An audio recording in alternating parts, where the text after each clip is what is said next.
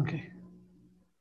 Então, nossa Parashat, Parashat Kitavó, começa falando sobre a mitzvah de trazer bikurim para o Beit HaMikdash. Cada um tinha que trazer as primeiras as primícias, as frutas das sete espécies, as primeiras frutas. Ele fazia um sinal na árvore ainda e levava para o Beit HaMikdash quando já estavam prontas. E eles, chamado, isso eles traziam para o Beit HaMikdash com grandes festas o bicurim. E quando eles chegavam lá com os bicurim, com uma cesta, toda ela enfeitada, etc., eles colocavam do lado do misbeia, do lado do altar, davam para o Kohen, faziam um processo inteiro de tnufá, eles levavam bicurim para todos os lados com o Kohen, pois o dono dos bicurim pegavam a cesta, pegava a cesta e ele fazia uma declaração. Essa declaração é chamada Mikra Bikurim, a leitura dos Bikurim. Ele começava dizendo assim, está escrito na Torá, Veanita Veamarta. Ele levantava a voz e falava, Arami Davi. Arami quer dizer, o arameu, quer dizer, está falando sobre Lavan, o nosso pai, o sogro de Yaakov, ele queria exterminar meu, meu, meu patriarca, que era Yaakov. Vayered Mitzrayma, e ele foi para o Egito, ele lá ele morou com um, povo pequeno, e lá se transformou num grande povo. E lá ele conta como os egípcios fizeram ele sofrer. Deus tirou a gente do Egito mão forte, etc., nos levou, nos trouxe a esse lugar. Quer dizer que nessa declaração de agradecimentos por trazer os Bikurim, ele lembrava dois milagres que Hashem fez com o povo de Israel. O milagre que eles foram salvos da mão dos uh, egípcios, primeiro da mão de, de, de Lavan Arami, do, uh, do, do, do Lavan, o sogro de Yaakov, que eles foram salvos da mão dele, que ele queria exterminar todo o povo, eles foram salvos. E o segundo milagre, o segundo milagre que ele lembra, que Hashem nos tirou de Mitzrayim, Hashem Mitzrayim. Dois milagres.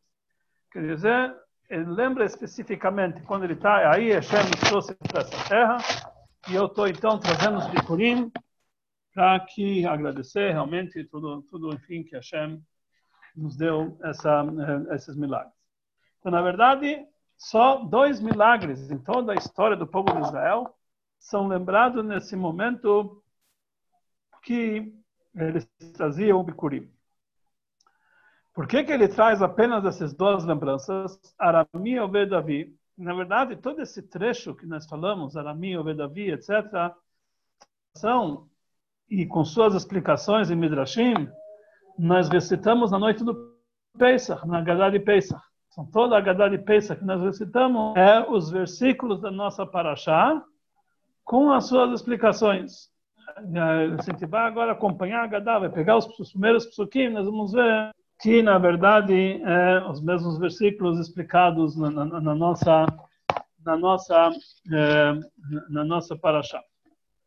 Então nós temos que entender por que que ele está trazendo aqui dois assuntos, somente dois milagres, até somente esses dois milagres. Arami e Davi, ou seja, isso que o nosso povo foi salvo das mãos de, de Lavan, e depois o próximo fato que eles foram para o Egito e Deus nos tirou daquele exílio e, e, e, nos salvou. Então, por que, que ele lembrou esses dois, somente esses dois fatos? Então, a explicação simples é porque, na verdade, isso aqui é um louvor, um agradecimento para Hashem pelas bondades que ele nos fez. Que Hashem salvou o povo de Israel, nossos, nossos patriarcas, que nós íamos ser exterminados na mão de Lavan ou na mão dos egípcios. Então, Deus nos salvou e nos trouxe para uma terra que jorra leite e mel, como agradecimento para isso, nós estamos trazendo também os primeiros frutos dessa terra, as primícias, e nós estamos fazendo essa declaração de agradecimento. Quer dizer, são dois fatos que podiam ser causar, podiam ser causado a causa do extermínio do povo de Israel, e nós agradecemos para Hashem que ele nos poupou. Mas, então, essa é essa explicação desses dois fatos. Mas precisamos entender o fato que ele está lembrando aqui, as bondades, Rashi ele fala que ele está lembrando Hasdeya Makom, as bondades do Criador. Makom quer dizer um dos nomes de Deus. que ele fez para os nossos, para os nossos patriarcas, começando a dizer Arami Obedavi, que nós somos culpados de Abraham, até que a saída do Egito. Por que, que ele lembra somente esses dois? A, a salvação de Hamá, de Lavan, e a redenção do Egito. E não os outros milagres, fatos que acontecem, que Hashem trouxe eh, antes disso e depois disso. Por que a gente não lembra Kriyat Yamsuf, a abertura do mar? Por que, nós não lembramos a guerra de Amalek? Amalek também queria exterminar o povo, Hashem salvou a gente. Ou os outros milagres que tinha no deserto, que tinham man no deserto, poço tinha, tinha no deserto. Tudo isso aqui ajudou, são milagres que, por causa desses milagres, nós conseguimos passar pelo deserto, que era um deserto que era um, um, um, um deserto era temeroso, onde tinham cobras, escorpiões, etc. E isso nos trouxe esses milagres, graças a eles nós viemos, chegamos até a Israel, e podemos trazer as flores de Bicurim. Ou outras bondades, ou, por exemplo, que nós tínhamos outros, aqueles, é, é, tinha acontecido um milagre, que eles estavam fazendo uma emboscada para o povo de Israel, e as montanhas se juntaram, mataram todos os inimigos, e o sangue deles saíram pelo mar, pelo rio, como consta em Parashat, Parashat Kuká, tantos milagres aconteceram no deserto, e nenhum desses milagres nós lembramos, somente as, mãos de Lavan e a redenção do Egito. E se você quer me dizer que a redenção de Lavan e do Egito é porque eles eram os principais milagres, que através disso Hashem salvou nossos patriarcas, o povo de Israel, do extermínio total, e os outros foram milagres particulares, as outras bondades na verdade foram milagres, mas são milagres que é, detalhes particulares, não, englobava todo o povo de Israel, mas é, entre o Arami, na, mão do Lavan, foi todo o povo de Israel, que Jacob representava todo o povo de Israel, também iniciado no Israel, mas os outros não foram. Mas, na verdade, nós temos sim milagres. É, é, é, vamos dizer também que isso que ele abriu o mar não é lembrado, e também não o mar, não posso, isso é continuação da saída do Egito. Então, tudo a gente dá para entender que, na verdade, são milagres particulares que tinham no deserto os mesmos, e mesmo os grandes milagres que aconteceram, a abertura do mar e etc., mas era continuação do milagre que já lembrou, a saída do Egito. A saída do Egito já inclui todos esses pequenos milagres. Tá bom, então dá para entender porque que ele só lembrou a saída de Lavan e a saída de Mitzrayim, porque todos os outros milagres já estão englobados em Yetziat Mitzrayim. Mas existe um milagre que não foi lembrado, que merece ser lembrado. Entre a libertação de Lavan e entre Yetziat Mitzrayim, houve um momento que todo o povo de Israel foi colocado em perigo. E realmente isso não era continuar, foi antes da saída do Egito. E qual foi o perigo? Quando Yaakov e seus filhos se encontrou com Esav e seus seu, e, e, e seu grupo. Quer dizer, Esav com seus capangas se encontraram com Yaakov naquele momento podia ser a destruição de todo o povo de Israel, igualzinho a Lavá. Então, por que, que nós não lembramos também esse momento de salvação do povo de Israel da mão de Esaú? E essa é uma pergunta muito forte. E quando tem uma pergunta no entendimento da explicação simples do passo, normalmente Rashi ele deveria explicar. Rashi não explica nada aqui. Por que, que aconteceu isso? Então, já que Rashi não explica, nós entendemos que, na verdade, a pergunta não existe. E dá para entender o assunto sozinho, não precisa de uma explicação especial para essa pergunta. E Rashi nem precisava explicar, porque é uma coisa muito clara que a gente, podia, que a gente pode entender sozinho. Como a gente pode entender isso aqui? Então, para explicar essa pergunta, podemos dizer, à primeira vista, que isso que ele é, que está lembrando na hora que ele traz os bikurim, somente a, a bondade da, da, de Lavan e de Mitzrayim e não lembra a libertação, isso que Jacob foi, foi salvo do Esav. Porque, na verdade, na prática, na, é, é, Jacob ele não caiu na mão de Esav, ele não estava na mão de Esav. Tinha um perigo, que talvez, se ele encontrar Esav, talvez ele ia guerrear, e talvez era tudo um perigo. Mas na prática, Jacob não foi entregue na mão de Esav, ele apenas tinha essa, esse perigo. Diferente de Lavan. Eles estavam na casa de Lavan, Jacob estava na Lavan. E Lavan ele poderia com facilidade acabar todo o povo de Israel. Estava na mão dele. Então, mesmo que na verdade Lavan ele não fez nada de mal para o povo, para Jacob e seus filhos, mas a intenção dele era exterminar todo o povo de Israel, quer dizer, Jacob e seus filhos, que era o povo de Israel naquele momento. E para escrito que para um goi, quando ele tem a intenção de fazer, é considerar uma coisa errada, é considerado como se tivesse feito na prática. Então, já que a intenção de Lavan é exterminar Yaakov, é considerado como Yaakov tivesse nas mãos de Lavan já e depois já, já tivesse nesse perigo. Porque num goi, a intenção dele já é considerado uh, na prática. Mesmo que Esav também tinha a intenção de exterminar Yaakov, mas Esav não era goi, ele era filho de, ele era filho de Rivka, ele era um judeu, um judeu que saiu do caminho, mas podemos dizer que ele é um goi, que a intenção dele vale como se fosse uma ação. Somente sobre um goi foi dito isso aqui. Então, o Rebbe fala, mas na verdade, na verdade isso, isso pode se explicar dessa forma. Mas, eh, qualquer forma, essa não, é, não é uma boa explicação. Porque, na verdade, todo esse assunto, quem é considerado judeu ou não, isso só começou a partir de Matan Torah. Antes de Matan Torah, as leis de judeus, não existe uma divergência se realmente existia. Mas, de qualquer forma, a explicação é simples, a pergunta é mais difícil. A Torá nos relata fatos que o povo de Israel foi salvo de um perigo que estava acontecendo quando estavam no Egito. No caso de Lavan, eles não estavam lá, lá no Egito, eles foram escravizados. Vaiarei, Otala, Mitzrayim, Yanun, o povo lá em Mitzrayim, eles realmente eles fizeram para nós o trabalho, fizeram a gente sofrer. E realmente, Vaianun, lá tinha realmente, eh, lá, mas lá no caso de Lavan, não aconteceu nada de mal. Jacob, ele viveu lá 22 anos, não foi, ele não foi prejudicado. Tinha a intenção de prejudicá-lo, mas na prática não aconteceu nada. Então, não é difícil de dizer que realmente tem, tem uma grande diferença entre, o, uh, entre a perseguição de Lavan e a perseguição de Isaf. É a mesma coisa, os dois tinham a mesma intenção. Se nós queremos dizer que o próprio fato do pensamento dele de exterminá-lo já era considerado um grande milagre que Deus salvou da nossa mão, da mesma forma, deveríamos lembrar também o milagre que salvou a gente de Esav, como falamos antes. Então, em, em resumo, essas duas, essas duas, esses dois fatos históricos que nós lembramos no Mikab Bikurim, que é, na, na, declaração de Bikurim, é uma coisa que não dá para entender porque justamente esses dois, não foram lembrados demais milagres que também podiam ser lembrados nesse momento, no Mikra Bikurim, porque realmente eles foram somente lembrados desses dois.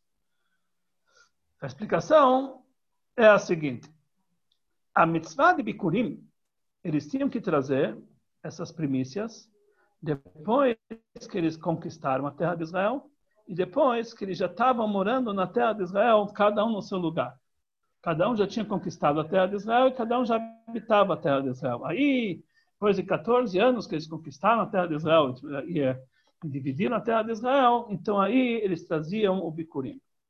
Então, aqui nós entendemos que o Bikurim, trazer o Bikurim é um, é um agradecimento para Deus, não somente de ter nos dado a terra de Israel e dar para dar os frutos da terra de Israel, mas também o principal agradecimento que nós temos um lugar onde morar, um lugar seguro. Ou seja, eles chegaram para um lugar onde cada um já recebeu a sua terra, cada um está fixo lá, e nós estamos contentes não de receber a terra de Israel, mas se cada um na terra de Israel já tem o seu lugarzinho, já conquistaram toda a terra, já estão bem, já tem bom, já estão fixos lá nessa, terra. Esse foi agradecimento de Bikurim. Então, já que o objetivo do agradecimento de Bikurim um agradecimento para Hashem pela bondade dele, que ele nos deu uma terra, que é uma terra que jorra leite e mel, e lá nós estamos morando de uma forma fixa e comemos os frutos dessa terra estamos satisfeitos com toda a, abundância dessa terra. Então, para frisar a grandeza dessa bondade, então, nós lembramos na declaração de Bikurim lugares, eh, fatos parecidos, quando o povo de Israel estava morando num lugar fixo e, em vez de ele ter a paz e tranquilidade que eles estão tendo agora na terra de Israel, eles estavam em grandes problemas, eles estavam em grandes perigos. Quer dizer, não estamos agradecendo somente milagres que Deus nos fez. Nós estamos agradecendo para Deus que agora nós temos um lugar fixo para morar com paz e tranquilidade. Porque no passado nós moramos em lugares que eram totalmente prejudiciais e perigosos para nós. Então, por isso, ele lembra somente esses dois fatos. Que, é, é, que ele está agradecendo para Deus que ele nos trouxe para esse lugar, e um lugar onde depois, que a maioria, a, a, o máximo do bom, então, nós lembramos justamente a bondade de Hashem, que foram que fizeram com nossos antepassados em Aram, na casa de Lavan, e em Mitzrayim. que esses, nesses dois lugares o povo de Israel morou um tempo comprido. Na casa de Ará, na casa de Lavan, eles moraram 20 anos. 20 anos. Não é um tempo curto. E na em Mitzrayim eles moraram 210 anos. E morando e tendo lugar para morar com aqueles, na casa de Lavan e na casa de Mitzrayim, o tempo inteiro, a moradia deles era uma moradia turbulenta, perigosa. Estavam passando lá, estavam passando lá, comendo do pão que o, o lado negativo amassou. Não quero dizer os nomes exatamente como que é, mas realmente eles estavam sofrendo lá.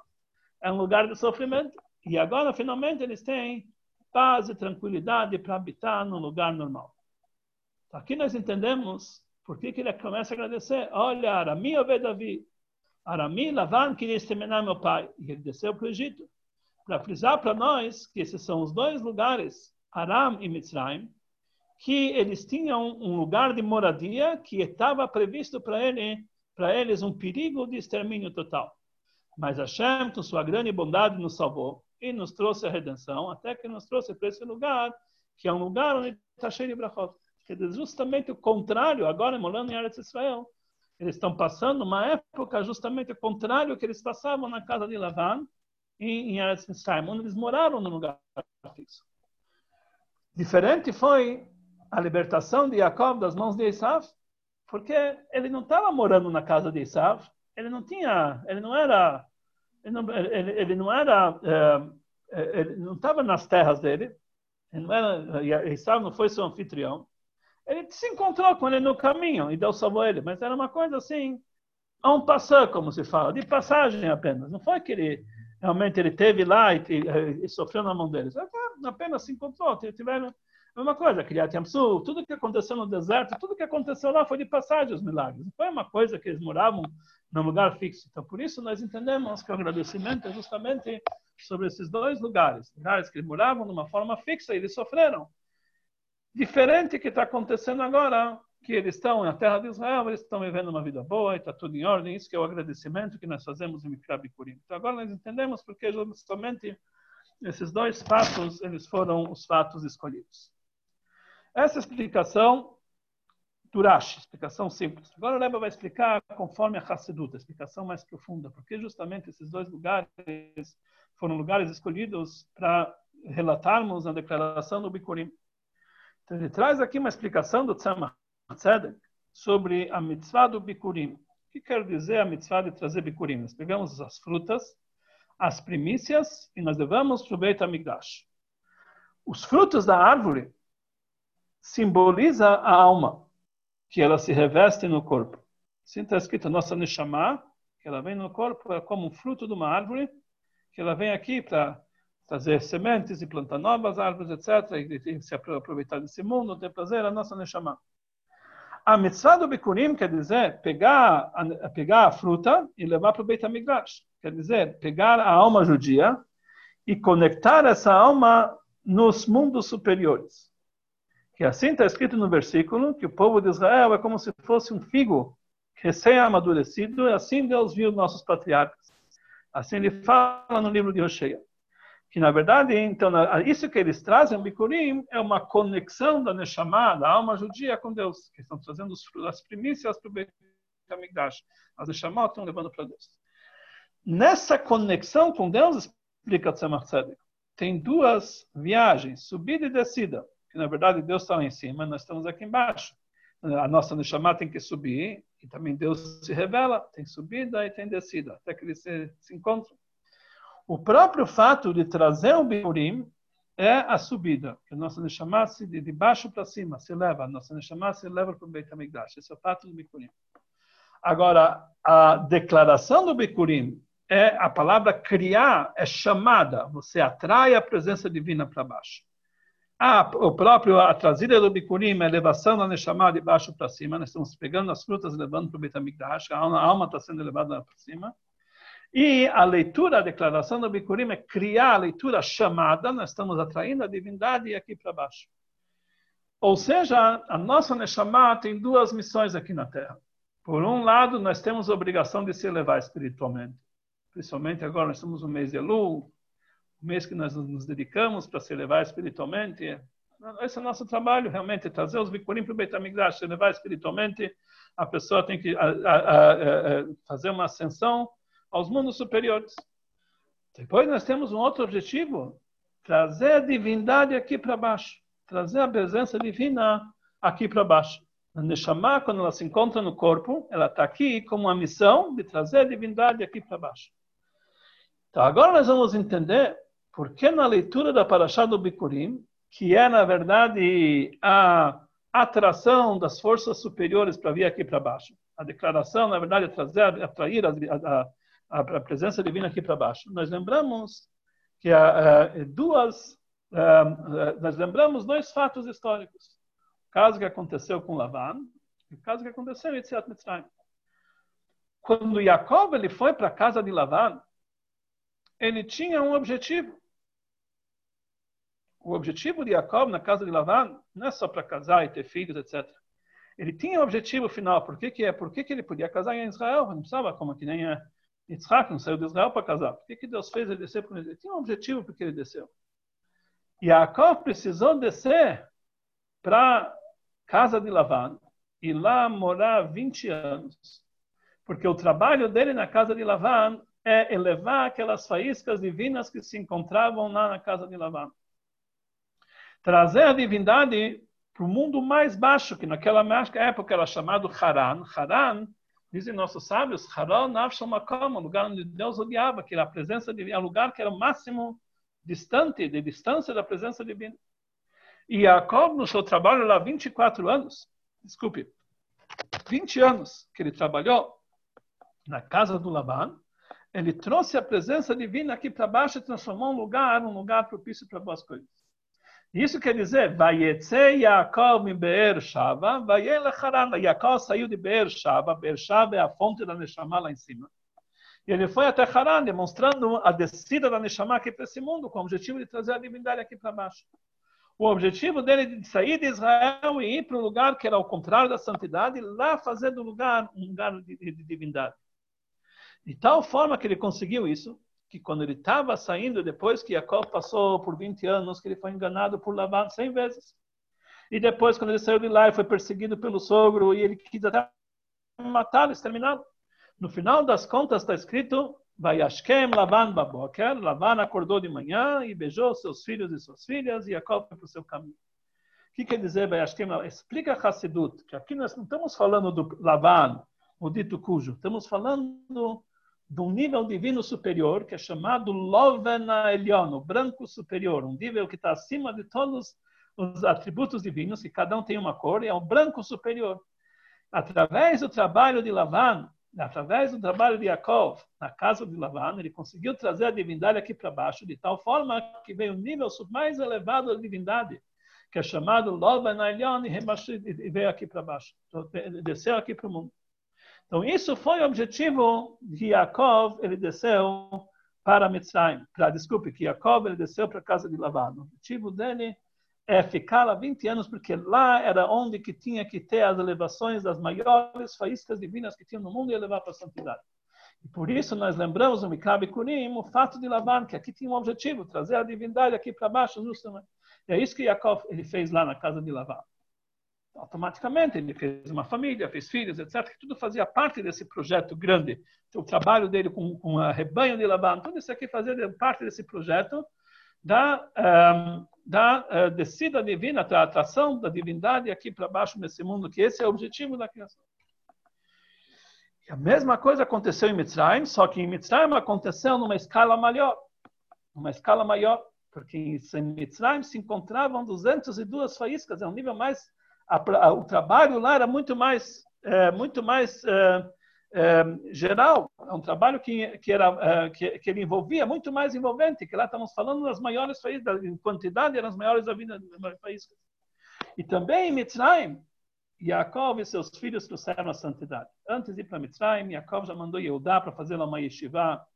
Durante os 210 anos que estavam em Mitzrayim, eles estudavam e tinham uma yeshiva que estava realmente trabalhando, não tinha pandemia, trabalhava, todo mundo ia para estivar presencialmente, não tinha esses problemas. E mesmo aqueles que estavam trabalhando, na, na, como estavam escravizados, mas o trabalho do povo de Israel, eles mudaram seu comportamento judaico, eles conseguiram atrair a presença divina no Egito de tal forma que quando eles saíram do Egito, eles conseguiram levar 202 das 288 faíscas que eles precisavam levar em toda a história. Então, o trabalho no Egito também foi o trabalho para trazer a divindade aqui para baixo. Então, aqui nós vamos entender, conforme a Hassedut, por que que, por que, que Rashi, quando ele explica aqui, porque ele trouxe esses dois fatos, ele fala, ele lembra as bondades Hasdei HaMakom, as bondades do Makom. Makom é Deus, também é chamado de Makom, porque Hasdei, porque as bondades e não os milagres. Porque aqui não estamos falando de milagres. A existência deles na casa de Lavan na casa de Mitzrayim, o trabalho dele era Hasdei, trazer a bondade divina aqui para baixo. Milagre é algo que está acima da natureza. É algo que você não consegue trazer divindade aqui, né? você quebra a natureza. Que era a bondade de Hashem. Ou seja, eles trouxeram os milagres aqui para baixo. E o nome de Deus que é usado é Hamakom, o lugar. Por que, que o lugar?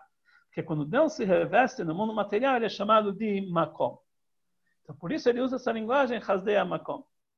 Então, conforme isso, nós entendemos por que Rashi ele traz justamente esses dois casos, esses dois fatos na leitura do Bikurim, que a leitura do Bikurim é a bondade de Deus, a, a transmissão divina no Makom, no local, no tempo e espaço, no mundo material. E isso, por isso ele lembra os, os fatos de, de Lavan e Mitzrayim, que eles foram os principais lugares onde foi trazido, onde foi feito esse trabalho de lapidação das faíscas divinas, onde foi atraída a presença divina para que realmente pudesse realmente chegar a, a transformar esse mundo num lugar habitável por Deus. Então, por isso, quando a gente traz o bicurim, que na verdade os bicurim são a elevação das faíscas divinas que estão aqui embaixo, gente leva para o Beitamidash, nossa chamada está conectando com Deus. Mas depois temos que atrair a presença divina através do Mikra bicurim, através da leitura do bicurim. Então, nós lembramos esses dois fatos. O, o fato de Lavan e o fato, e, um, eh, e, e, o fato de Mitzrayim, que são as duas as, uh, as duas, uh, os dois fatos históricos que demonstram um lugar onde tinha a presença divina de uma forma maciça.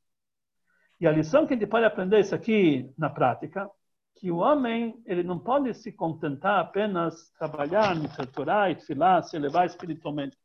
Apenas o trabalho de Bikurim, a elevação espiritualmente. Ele, o objetivo do homem não é apenas se elevar espiritualmente, sair do mundo, se elevar, sair, se distanciar dos mundos do mundo material. O objetivo do homem é trazer divindade aqui para baixo. Em assuntos opcionais que estão, que estão ligados com o mundo material. Aí esse é o objetivo do homem. Ou seja, também assuntos materiais que a pessoa tem que ele se ocupa de uma forma fixa. Ele também tem o objetivo de transformar aquilo para bom e para santidade. Esse é o objetivo de Deus. Por isso que ele traz os, os, frutos da, os frutos da terra, do melhor da terra dele. E com isso ele cumpre o objetivo pelo qual o mundo foi criado para fazer para Deus uma moradia nesse mundo inferior. Quer dizer, o objetivo, todo o nosso trabalho é atrair a presença divina para esse mundo inferior. Então, até aqui é a Sikha, que o Rebbe explica por que, justamente esses dois assuntos foram escolhidos. Queria acrescentar mais um detalhe sobre essa, sobre essa Sikha. como nós falamos, não somente na leitura do Bikurim, mas também toda noite, na noite do Seder, nós lembramos esses dois fatos. A libertação, esses psukim são relatados na noite do Seder. Então, toda a história do Egito nós entendemos que isso tem uma ligação com, é, com a noite do Seder, que lá quando está falando, na noite do Seder a gente fala, conta a história da saída de Tziat. Mas por que na noite do Seder nós lembramos também o fato de nós termos nos salvos de Lavan? Que por que que alguém que da casa de Lavan? O que que isso aqui tem a ponto de ser relatado na noite do Seder? Mas conforme essa Sikha nós entendemos que tanto a descida de Yaakov para Lavan da casa de Lavan e Aram, tanto a descida para o povo de Israel para o Egito, era a mesma coisa. Os dois tinham o mesmo objetivo. Só que eram feitas de forma diferente. Lavan, Yaakov, quando ele desceu para a casa de Lavan, ele conseguiu trabalhar com o mundo de uma forma envolvente, de uma forma geral. Uma forma, não, não, não em detalhes, em geral. Nisso que ele, Lavan, ele simbolizava todo o mundo material. Nisso que ele estava na casa de Lavan, ele levou o mundo material. Então, isso foi o trabalho geral. No Egito, foi o trabalho em detalhes, em mínimos detalhes. Então, isso significa, são duas, nós lemos todo dia de manhã, falando klal ou frat, o geral e o detalhe. O trabalho geral na lapidação do mundo, na elevação das faíscas divinas, já aconteceu na casa de Lavan. Por isso, quando ele saiu da casa de Lavan, Jacob falou para Esav, im Lavan garte, mulher com Lavan, detalhar, cumprir 613 mitzvot, vai ele chorba chamor, eu estou pronto para Mashiach. Ele pensava que já chegou a Geulah, depois do trabalho com a casa já chegou a Geulah. Mas aí ele ficou sabendo que não é bem assim, ainda tem mais um trabalho. Lá ainda tem mais um, mais, um, mais um passo. Tem que trabalhar agora também no Egito. Mas, de uma forma geral, foi na casa de Lavan, e em detalhes foi no Egito. Claro, o fraco, detalhe. E todo o objetivo é levar o mundo e transformar o mundo para um lugar, para a presença divina, que isso foi feito em duas etapas. Normalmente, normalmente, essa paraxá de Parashat Kitavó cai próximo da data de Chai Elu, 18 de Elu. Nós vamos ter na segunda-feira que vem, se Deus quiser. Chai Elu, que foi a data do nascimento do Baal Shem Tov, e a data do nascimento do Alter Rebbe. O trabalho do Baal Shem Tov e do Alter Rebbe foi trazer a divindade aqui para baixo através da Hassidut. Só que foi feito de duas formas. Ambos eles eram líderes, é como Yaakov, Yaakov um líder do povo de Israel chamado Nassi, que é Nitzotzosh de Yaakov Avinu, uma faísca de Yaakov Avinu. Só que aqui nós temos aqui dois trabalhos. O Baal Shem Tov, ele trouxe a Hassidut de uma forma geral, ainda de uma forma acima da compreensão. A ligação é apenas através do Tzadik. Ele trabalhou de uma forma superior. Já o Alter ele trouxe a Hassidut para o mundo material e exigiu dos Hassidim que trabalhassem com esforço próprio e através de, de, todos os Rebbeim, principalmente através do nosso Rebbe, que mandou Shluchim para o mundo inteiro, esse foi o trabalho de uma forma mais generalizada, que é como se fosse o trabalho com o Egito. Baal Shem Tov, o trabalho dele foi somente de uma forma generalizada. Ele começou, ele deu um início. Foi como o trabalho que Yaakov teve na casa do Lavan. Foi a primeira pincelada. Mas o principal trabalho é em Mitzrayim, como foi, foi o trabalho de, do Rebbe e de todos os Rebbeim, começando com, o Alter Rebbe, que nasceu também em Hayalu, e transmitiu isso aqui para o mundo inteiro e fez que o mundo inteiro se transformasse num lugar. E esse é o trabalho, o mesmo trabalho que o povo de Israel teve no Egito. E lá eles tiveram que levar as faíscas divinas, e com isso, através desses trabalhos, conseguiram trazer a Geulah entrar na terra de Israel, trazer as primícias. Através do estudo da Hassidut Chabad, nós estamos elevando o nosso Egito, que é o mundo inteiro, a todas as faíscas que estão perdidas no mundo inteiro, através do Rebbe, através do seu Shluchim, através do, do, eh, principalmente essa semana nós estamos comemorando na sexta-feira, dia 15 de Elul, a fundação da Yeshivat Tomchet Mimim, que depois que surgiu a Yeshivat Tomchet Mimim, todos os alunos de Tomchet Mimim, todas as suas ramificações se espalharam para o mundo inteiro e conseguiram chegar em cantos totalmente distantes, elevar as faíscas divinas que se encontram lá, que esse é o trabalho de Etziat Mitzrayim. Então, no momento que nós trazemos o nosso bicurim, nossa, nós levamos nossas frutas, nossas faíscas que se encontram espalhadas para o mundo inteiro, isso é o trabalho através de Hassidut e Hassidut Chabad, nós conseguimos realmente preparar o mundo para que o mundo inteiro esteja seja um lugar habitável.